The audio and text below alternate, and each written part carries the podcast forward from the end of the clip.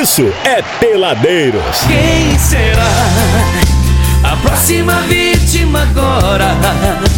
O que fez comigo um dia vai fazer de novo. Sei que não. Agora sim, vamos direto ao vivo!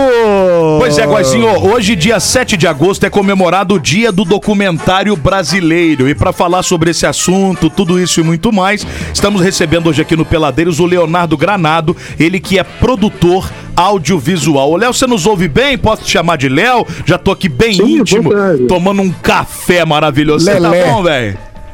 Eu tô bem, graças a Deus. E vocês? Tranquilo, irmão. Boa. Bom falar contigo. Obrigado por vir aqui no programa pra gente falar sobre Obrigado essa data especial. Bom, se a gente for começar a falar tecnicamente, ô Léo, você é um produtor de audiovisual. É, a gente estava até conversando fora do ar, né? Produzindo um pouquinho desse bate-papo aqui. Você não é especialista em documentário, mas é óbvio que você tá muito mais por dentro do assunto do que nós, que somos extremamente ignorantes no assunto. Isso aí, né? Não, não tem. Depende também. É, por? Depende. Por exemplo, antes de eu fazer o meu documentário em 2012, eu inclusive odiava o gênero. Eu É não mesmo? acompanhava, não, não assistia, não, não consumia. Uhum. Quando eu fui gravar o documentário Bucha de Canhão sobre a Segunda Guerra Mundial, participação dos pracinhas brasileiros, aí sim eu assisti algumas coisas e vi pérolas. Eduardo Coutinho, por exemplo, é um dos grandes nomes que nós temos. O cara foi até hom- homenageado no Oscar na- no ano que ele morreu. Então, é, mas é mesmo assim, eu passei a gostar, é, consumir mais, mas não consumo da forma que a gente consome o, o ficcional, né? Mas você trabalhou na produção, inclusive, de alguns documentários, né, Léo? Sim, não, eu. eu é autoral meu, Bucha de Canhão, que é. Entrevistei sete ex-combatentes de guerra. Eu lancei durante a pandemia. Eu gravei em 12, 2012 e lancei na pandemia. Por quê? Aí já mostra um pouquinho do panorama como é que é o cinema brasileiro é, independente, né? Você tem verba zero. Eu tinha um tema interessante, eu tinha entrevistados interessantes, gravei, mas eu pensei, cara, se eu fizer as coxas, entre aspas, é, não é o devido respeito que o tema merece. Então, quando surgiu uma verba através da Lei Aldir Blanc, foi quando eu injetei essa verba para finalizar o trabalho. E aí E conseguiu. depois, posteriormente. Desculpa, desculpa. pode E- falar. E, aí conseguiu concluí-lo, né? Graças a Deus. Porque eu tinha um carinho gigante pelo, pelo trabalho e foi dando vergonha o tempo que eu levei para concluir, justamente por causa disso. Eu poderia concluir no computador da minha casa, um movie maker da vida. Só que, cara, fazendo as coxas, o tema não não me barrava, sabe? Aí acabei levando um tempo pra pagar alguém que tivesse expertise melhor, uma, um- um- uma máquina melhor e tal, pra finalizar. E nessa, infelizmente, né, eram senhores que estavam com 90 anos de idade, né, 90 e poucos. é, acho que nenhum chegou a ver com o documentário vivo, né? Faleceram todos até finalizar o trabalho, infelizmente. Os filhos vieram a ver, fiz questão de dar cópia pros filhos, mas infelizmente. Mas, cara, era como tinha que ser. E cinema sem verbo, cinema nacional, é- acaba sendo assim mesmo, infelizmente. Aí, posteriormente, eu trabalhei com outros documentários. é, ainda sobre a Segunda Guerra Mundial, a gente entrevistou, a gente conseguiu é, entrevistados que estiveram em Hiroshima. Aliás, ontem, 6 de agosto, foi a bomba de Hiroshima, fez 77 anos, talvez. Ah, um pouco de matemática. Mas foi em agosto de 6 de agosto. A gente entrevistou dois sobreviventes de Hiroshima e um sobrevivente de Auschwitz, brasileiro nato, que o único brasileiro nato que esteve nos campos de concentração. E tô num outro documentário também que a gente vai finalizar gravar sobre um ex-goleiro do Santos, da época do Pelé. Um goleiro reserva, não foi o Laércio, que foi o grande nome do Mundial, dos Mundiais do Santos, mas é um dos goleiros do Santos da época do Pelé. Se a gente fosse falar tecnicamente, ô Léo, é igual a gente estava conversando antes de, de introduzi-lo aqui ao papo, a questão do documentário tecnicamente. Por exemplo, não sei se você assistiu esse que nós comentamos, que é o baseado na vida do Silvio Santos. Acho que aquilo não é muito considerado documentário. O que que precisa para ser um documentário? Ele é através de é, são extraídas imagens reais? Como é que funciona isso tecnicamente? é, se você souber explicar de modo simples pra do gente Silvio entender. Santos, o do Silvio Santos é o que tá na Star Plus? É, o que tá no Star Plus, exatamente. Eu Que é com o tá Xaxá. Star Plus, ele é, é, acaba sendo baseado na, na vida dele é uma ficção. É uma ficção. Até é. porque a, a família Bravanel até tesoura algumas coisas. Mas você pode. Quando você tem é, depoimentos, você senta lá a pessoa, é, pega o depoimento dela, que realmente viveu aquilo, e você mistura com ficção, a gente chama de docudrama. Aham. A- se é apenas você é, filmando entrevistas, é documentário. Mas se é só atores fazendo, é série. É uma Eu, série. eu não assisti, tenho curiosidade. Parece que tem uma segunda temporada, eu quero ver mesmo. O, o, o ator que interpreta o Silvio Santos mais velho, cara, ele lembra muito, né? É o Xaxá, os é. trejeitos. O Xaxá é, e é muito bom mesmo, assim. O, o pessoal do, da a família Bravanel não gostou muito, diz que tem muita mentira, né? Normalmente eles, né, quando tem umas É, mas tem que rolar. É o que ele assim. falou, tem que rolar um draminha, né? Senão a história fica sem. Se bem que pra falar do Silvio Santos, acho que nem precisa muito, né? Ah, eu sei lá. Mas é bom, o negócio é bom, sendo verdade ou sendo mentira, sendo baseado ou não, mas ele realmente não tem muito essa questão de alguém em frente das câmeras contando a história que, o- pelo que eu entendi, seria então um fundamento para que algo fosse um documentário. Seria mais ou menos É isso. a pessoa que viveu ou que escutou de primeira mão a história, né? Você pegar e pegar depoimento, sentar. É parecido com entrevistas de, de matérias de, de jornal, de telejornal. Aí sim seria um documentário. Às vezes, muitas vezes, com uma narração em off, né? Que a gente chama de voz de Deus. E algumas vezes até participação da a própria equipe, o Eduardo Coutinho fazia muito isso. A equipe vazava, entre aspas, no, no, na- no vídeo, né? Mostrava o operador de áudio, o próprio Eduardo Coutinho cortava e, e dava a cara a tapa, fazia pergunta e mostrava a cara na câmera. Então tem alguns tipos de documentários. O Coutinho era, eu acho que é um dos grandes nomes de documentaristas aqui no Brasil. Ele tem um Sim. daquele prédio. Como é que é o nome daquele prédio lá que ele tem um documentário? Masters. Cara, que é maravilhoso aquele documentário, Sim, é bem interessante. E que o, o- o velho teve uma morte trágica, bicho. Ele foi assassinado pelo filho dele, uma loucura, Caramba. assim. Fora do comum a morte do, do, do Coutinho. E era um baita cara, realmente, que era um grande nome do, do documentaris, do documentarismo, sei lá como é que fala isso aí. Ô, Léo, é, a Oi. gente estava também comentando antes de você entrar aqui sobre esses streamings hoje, né?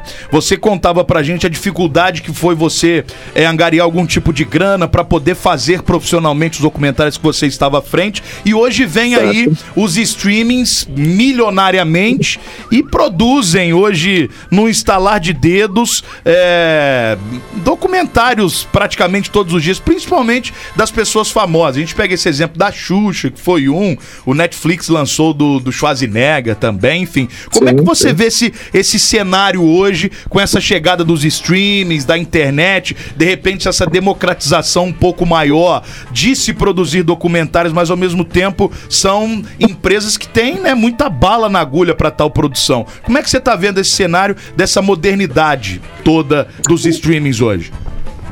Cara, quando o. No primeiro governo Lula, acho, quando eu tava na faculdade, que teve a, a TV HD e teve também as. que a gente já começou a visualizar como é que seria o streaming, né? Aquela coisa, você não precisa assistir ao vivo as coisas, blá blá blá blá.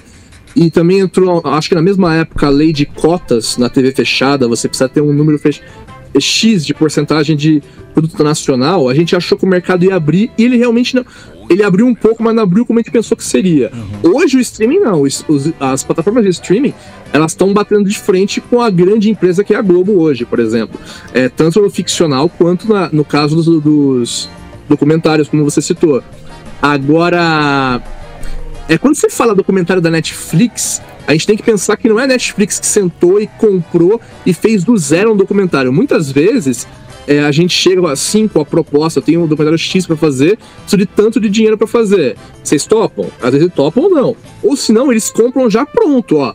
Tá aqui o produto. Você quer colocar o selo Netflix? Beleza. Ou Netflix, Amazon, é assim que funciona. É, Sim, eles têm bala na agulha, só que fatalmente, para começar do zero, eles focam muito mais no ficcional. Você pegar filmes, é, é, ação, aventura, N gêneros do ficcional, eles apostam. É, você comprar um produto pronto, mesmo ficcional, é o mais comum, entendeu? Não é, os caras lançam toda semana 15 ficcionais, alguns é, documentários, mas não é que quer dizer que eles começaram do, do zero no projeto.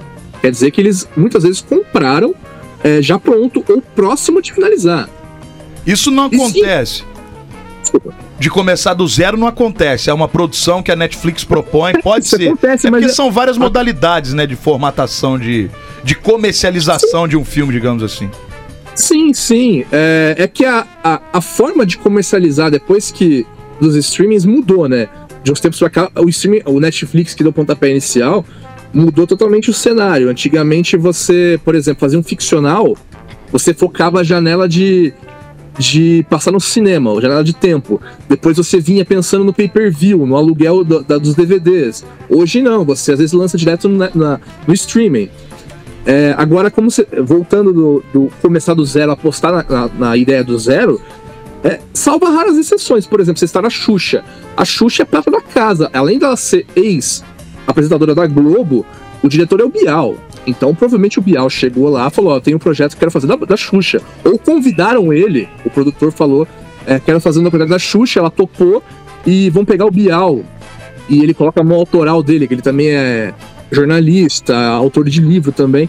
Então é muito. É, quando você vê, pensando no Globoplay, você vê documentários tipo da Juliette, da Carol Conká, etc, etc. Aí sim, o projeto começa do zero no- no- na Globo, por exemplo. Mas muitos que a Globo compra também. Mas aí é o streaming, a Globo, ela, ela também faz exatamente com essa galera que ela sabe que vai dar Inclusive, é, algum Xu- tipo de movimento e audiência, né? Inclusive com a Xuxa, Sim. tava rolando um- uma negociação já com outro streaming pra poder. Ah, é? é aí E a Globo veio correu atrás, porque se fosse fazer com outro streaming, certamente muita coisa ia ser diferente, né? Ah, Não claro. ia passar muita, tanto pano. E muita coisa ia ser, né, muita verdade ia aparecer. Esse é um problema também, né? Os documentários que os grandes artistas querem dar uma passada de pano em determinados momentos da história lógico. de vida deles próprios, É. pra não, sei lá, não comprometer. Sabe, sabe um documentário que eu gostei? Que Chama-se Como Água. Como água? É. Do Anderson, Do Anderson Silva. Silva. É muito, Muito bom. legal esse documentário, cara. O dia a dia do cara é muito, Muito legal, legal como água.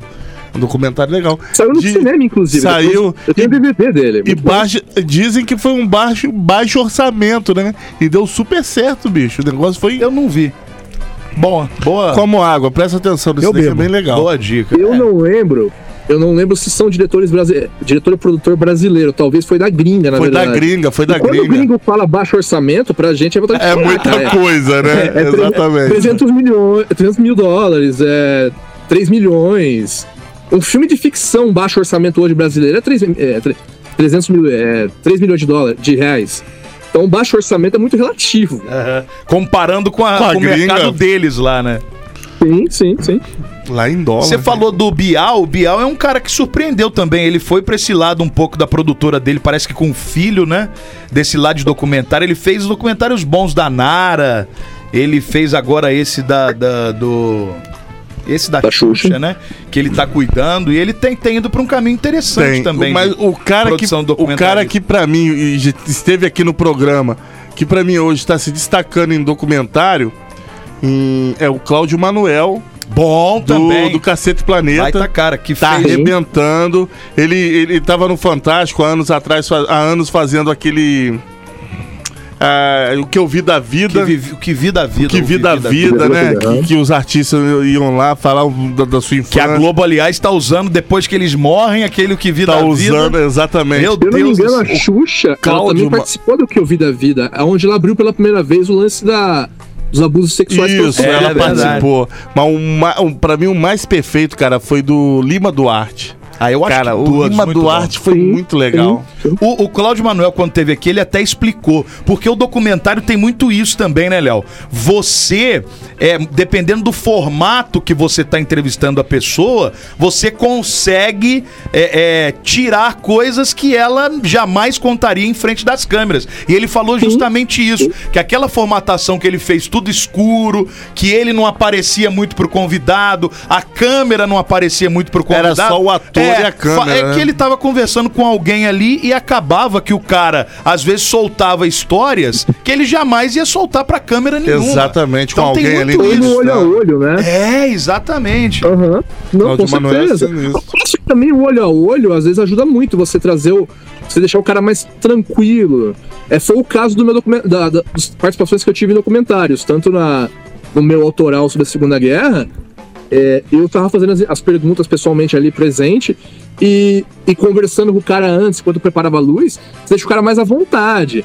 Isso é bem legal também, cara. Mas o que, como você tá descrevendo que foi o do Cláudio Manuel, cara, acho que vira meio que um confessionário, né? Você tá ali, Exatamente. tipo, é você. É você- isso aí, um confessionário, exato. Você tem a Exatamente. sensação de que você não está sendo filmado, por isso que você se abre um pouco mais. O Cláudio Manuel fez o do. do... Foi Chico não vem que não tem. É Como o nome do- dele, o. Meu Deus. Wilson Simonal. Wilson Simonal, que foi o primeiro, Maravilhoso. Que é um baita Wilson Simonal. documentário. E ele fez o do Bussunda. Ele teve aqui quando ele tava. Ele tinha lançado há pouco tempo o do Isso, do Bussunda. Que é, que é do Globoplay também. O que é um Bussunda e a baita- filha do Bussunda. É, ele, e a filha do Bussunda. Que é um baita documentário também. Que, Esse eu pelo não vi, não, de quero Deus, assistir. Muito legal, cara. Muito legal. Cláudio Manuel assim tá sinistro. indiscutivelmente é muito muito interessante. Você você estava falando da, de- desse documentário que você fez é, sobre a Segunda Guerra. Eu fico imaginando como é que deve ser, porque por exemplo, eu a gente quando grava o programa aqui eu tô em casa depois ouvindo, eu falo assim, puta merda, velho.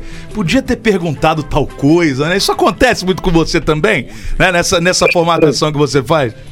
Sim, por exemplo, a minha proposta foi. O que eu não gostava em documentário é coisa muito didática, né? Gráfico. Tanto que eu nem usei gráfico, é.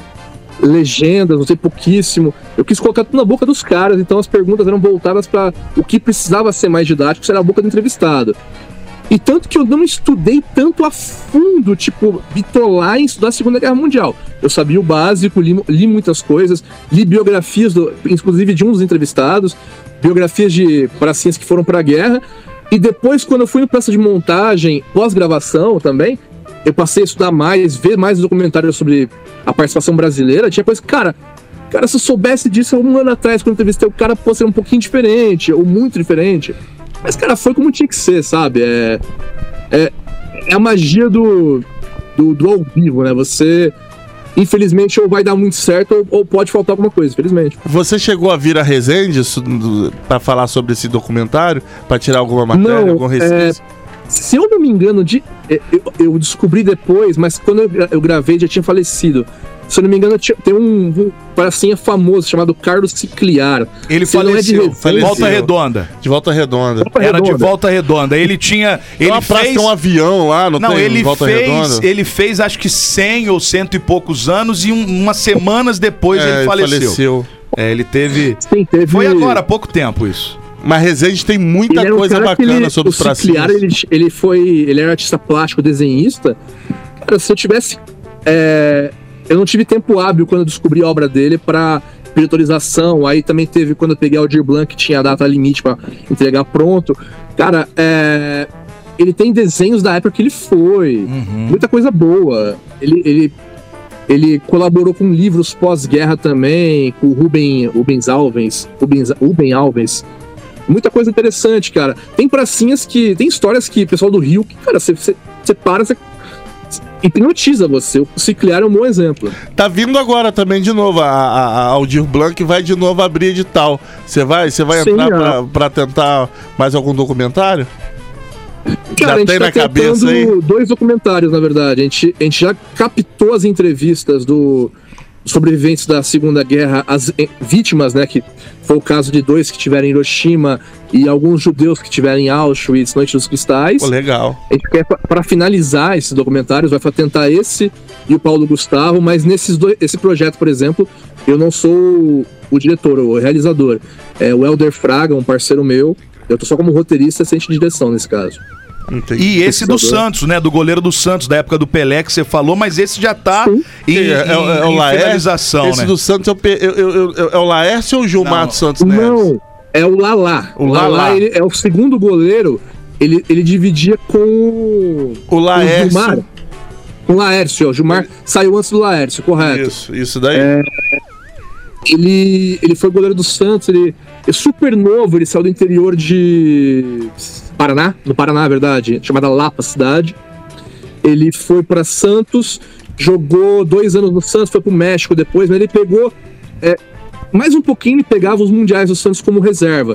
Mas você para e pensa, pô, é, você vai pegar o, o- entrevistar o reserva. Mas, cara, era quem agarrava a bola do Pelé em treino, né, cara? O Pelé, o Pepe. Exatamente. Era quem tomava as bombas ali. Era quem treinava com os caras. E a gente tem uma proximidade com o filho dele. Os dois filhos dele trabalham com, com o Santos ainda hoje.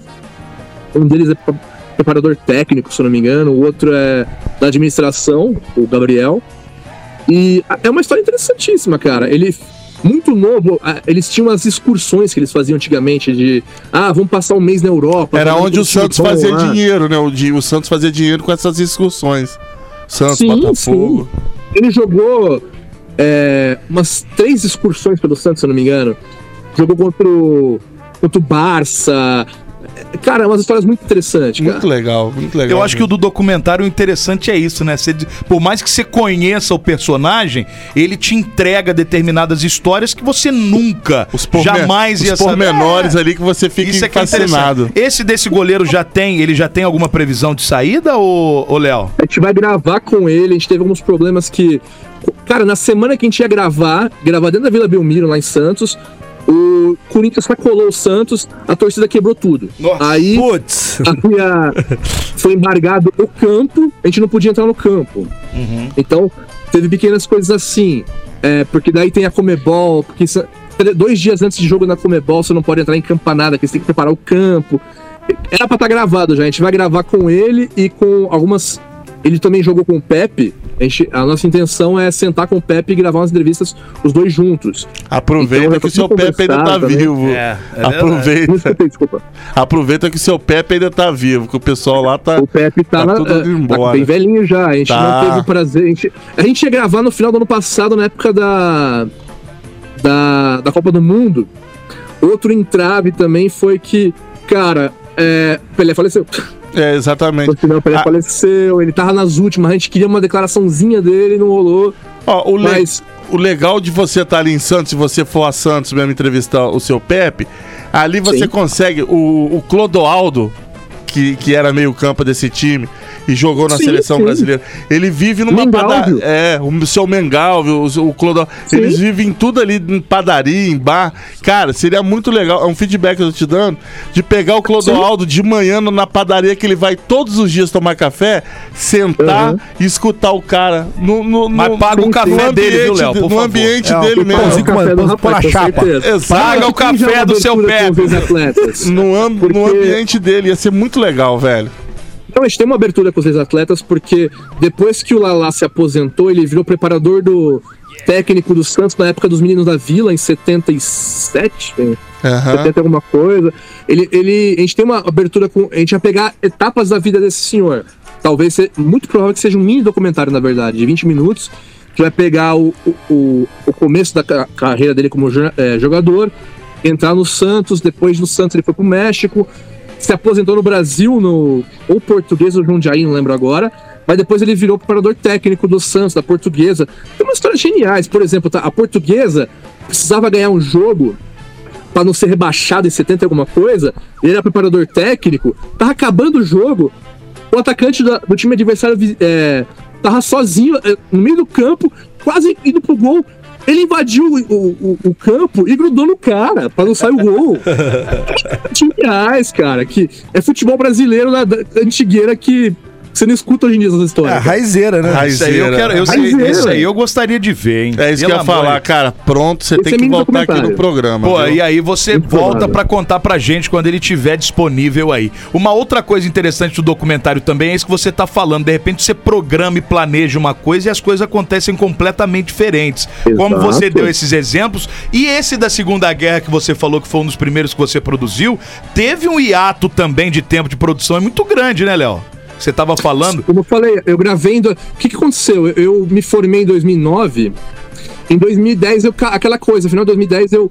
2011, eu, cara, eu preciso ter um- entrar no mercado audiovisual. E minha mãe comentou que eu tinha um tio que tinha participado da Segunda Guerra. E era um tio muito querido. Eu falei, cara, eu vou grudar no meu tio, eu vou juntar duas coisas, fazer um registro dele e pegar o tema que é bom. A minha mãe tava enganada, ele não participou, ele era mais novo. Só que o tema era bom, cara. Na minha cidade, Monte das Cruzes, eu encontrei mais dois. E São Paulo eu encontrei mais dois ou três. A Caramba. proximidade de São Paulo ali, fui encontrando o pessoal. Aí eu fiz o documentário.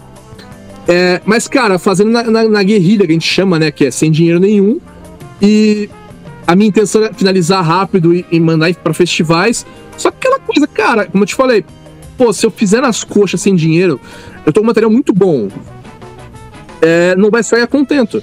Então, quando é, a gente teve uma verba, é até, até bobo de falar, é verba pequena, mas cinco conto hoje pra você tirar do bolso, você não tem. Lógico. Não cinco tem. conto, daí. Com esses cinco conto, eu, eu paguei um pouco da, da equipe que trabalhou comigo, mandei fazer trilha sonora, paguei o cara pra finalizar, colorir, e rolou. Mas essa coisa do que você comentou do. As coisas que podem acontecer até, até gravar, ou no processo de gravar e editar. Por exemplo, eu tinha dois na minha cidade. Um deles, ele faleceu antes de entrevistar. Putz. Eu cheguei a fazer a pré-entrevista dele, com o celular gravando. Eu, eu fazia pré-entrevistas, né? Aquela coisa que eu aprendi é, com o Jô Soares, que ele fazia uma pré-entrevista e chegava mais pá no cara. Eu fiz uma pré-entrevista, no espaço de um mês ele veio a falecer. Eu, eu, cheguei, eu, eu queria usar muito dessa pré-entrevista, a viúva não autorizou na época, eu respeitei. Mas daí, eu, quando eu fui fazer agora na época da pandemia, eu peguei pequenos trechos, frases dele, fazer até uma homenagem a ele. Mas é aquela coisa, celular, né? Não tá uma. Qualidade É, não era. qualidade não tá queria. limpíssima. Dá pra você escutar, dá pra entender? Dá. Inclusive, eu fecho o documentário com palavras dele. Depois que acabou a. Fechei, começou os créditos, ele tem uma, uma frase muito bonita sobre a Segunda Guerra. Eu perguntei pra ele. é, O que, que você pensa quando você pensa na Segunda Guerra? Que que você- quando você lembra, o que, que você pensa? Ele fala: Acredite ou não, eu tenho saudade, cara. Eu, oi? Aí ele fala: Saudade porque meu companheiro, ele dependia de mim e eu confiava nele. Isso é muito bonito pensar que um senhor de 90 anos que passou a vida é, e hoje em dia mais é, na época mais velho, com menos vivência e às vezes até com um pouquinho de ah, não sou tão útil para a sociedade hoje, ele, ele lembrar com aquela época que, que foi terror e lembrar com carinho, pô, eu era útil, precisavam de mim, confiavam em mim e eu confiava no próximo. Eu tenho saudade dessa época. Muito bom. Poético isso. E, e- esse documentário, ele, ele tá disponibilizado em algum lugar que as pessoas possam assistir, ô Léo? Eu vou abrir no YouTube, eu vou mandar o link para você. Boa. Aí você pode postar. Beleza. Porque eu. Já, é, quando a gente lança um produto, seja ficcional ou documentário, a gente deixa uma janela de dois anos para tentar festivais. O festival geralmente não autoriza que a gente deixe o link aberto no YouTube ou não vê com bons olhos. Aham. Pegou poucos festivais, porque eu também não tive grana para investir em festivais pagos. Eh, Pegou quatro festivais, um internacional é, e três brasileiros. E aí você não pode deixar ele, ele disponível e aberto. Já, Não importa, agora já passou essa janela. agora já, passa, Ele- já, já, já se foram os Sim. dois anos, então. Pô, depois você manda Sim. que eu, eu gostaria de, de assistir esse documentário aí. Ô, Léo, baita bate-papo, irmão. Obrigado por você conversar com a gente nesse dia que 7, agradeço. 7 de agosto, dia do documentário brasileiro.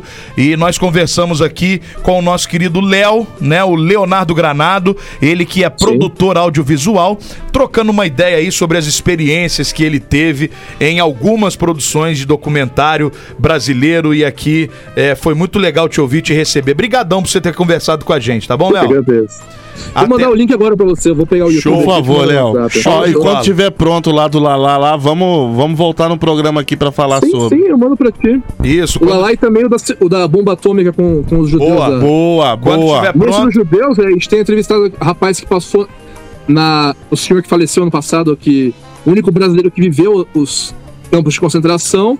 Aí tem uma senhora que viveu o que chamava de Noite dos Cristais, que é um ano antes da Segunda Guerra. Na Alemanha e na Áustria, os caras falaram por 12 horas: tá com o terror, pode fazer o que quiser com o judeu, cara. Foi um negócio absurdo. Ela, ela tinha seis anos na época. E nós também temos o senhor George Legman, que ele foi um dos sete pessoas, as únicas sete pessoas que nasceram em campo de concentração no mundo. Olha, Em Auschwitz ele nasceu. Que loucura, né, bicho? doideira, hein? Aí você imagina se ouvir a história desses caras. Eu acho que é o mais fantástico também, né? Além de você consumir o documentário, é você estar por trás acompanhando. Não, porque por mais que a gente é conheça da toda a história, não dá pra mencionar, Não, né, cara? não. dá. os, o- a- os mínimos detalhes Não dá, ali, não dá. a história não, não é capaz de, de absorver, não. Só, alguém, só quem viveu mesmo contando que é capaz. Senhoras e senhores, Leonardo Granado, o Léo ficando pronto esses aí, nos informe que nós vamos falar especificamente desses dois filmes aí. Obrigado por conversar com a gente. Um abraço, Obrigado meu amigo. vocês. Abraço. Valeu, mais. até a próxima. Ó, belo bate-papo, papo, né? Boa, peladeiro sempre, né? Peladeiros, de segunda a sexta, seis da tarde.